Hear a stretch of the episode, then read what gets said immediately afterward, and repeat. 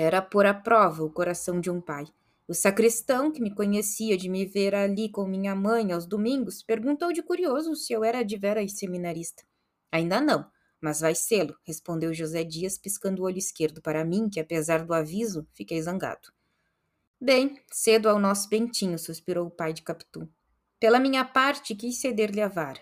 Lembrou-me que ele costumava acompanhar o Santíssimo Sacramento aos moribundos, levando uma tocha, mas que a última vez conseguira uma vara do palho a distinção especial do palio vinha de cobrir o vigário e o sacramento. Para a tocha, qualquer pessoa servia. Foi ele mesmo que me contou e explicou isto, cheio de uma glória pia e risonha. Assim fica entendido o alvoroço com que entrara na igreja. Era a segunda vez do palio, tanto que cuidou logo de ir pedi-lo. E nada. E tornava a tocha comum, outra vez a interinidade interrompida. O administrador regressava ao antigo cargo. Quis ceder-lhe a vara. O agregado tolheu-me esse ato de generosidade e pediu ao sacristão que nos pusesse, a ele e a mim, com as duas varas da frente, rompendo a marcha do palio. Opas enfiadas, tochas distribuídas e acesas, padre e cibório prontos. O sacristão de Ísope e campainha nas mãos, saiu o préstito à rua. Quando me vi com uma das varas passando pelos fiéis que se ajoelhavam, fiquei comovido. Pádua ruía tocha amargamente. É uma metáfora, não acho outra forma mais viva de dizer a dor e a humilhação do meu vizinho. De resto, não pude mirá-lo por muito tempo, nem ao agregado, que paralelamente a mim erguia a cabeça, com ar de ser ele próprio o deus dos exércitos. Com pouco senti-me cansado.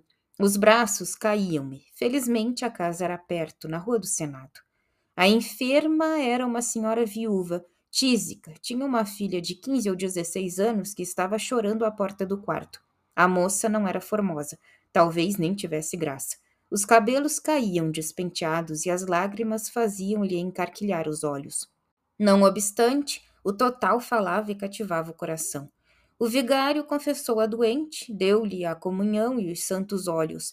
O pranto da moça redobrou tanto que senti os meus olhos molhados e fugi. Vim para perto de uma janela. Pobre criatura. A dor era comunicativa em si mesma. Complicada da lembrança de minha mãe, doeu-me mais. E quando enfim pensei em Capitu, senti um ímpeto de soluçar também. Enfiei pelo corredor e ouvi alguém dizer-me: Não chore assim. A imagem de Capitu ia comigo, e a imaginação, assim como lhe atribuíra lágrimas há pouco, assim lhe encheu a boca de riso agora. Via escrever no muro, falar-me, andar à volta com os braços no ar, Ouvi distintamente o meu nome, de uma doçura que me embriagou, e a voz era dela. As tochas acesas, tão lúgubres na ocasião, tinham miares de um lustre nupcial. Que era lustre nupcial? Não sei. Era alguma coisa contrária à morte, e não vejo outra mais que bodas.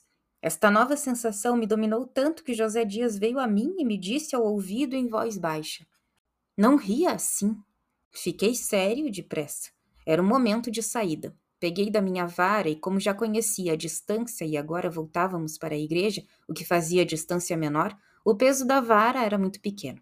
Demais, o sol cá fora, a animação da rua, os rapazes da minha idade que me fitavam cheios de inveja, as devotas que chegavam às janelas ou entravam nos corredores e se ajoelhavam à nossa passagem. Tudo me enchia a alma de lepidez nova. Pado, ao contrário, ia mais humilhado apesar de substituído por mim, não acabava de se consolar da tocha, da miserável tocha. E contudo havia outros que também traziam tocha e apenas mostravam a compostura do ato. Não iam garridos, mas também não iam tristes. Via-se que caminhavam com honra.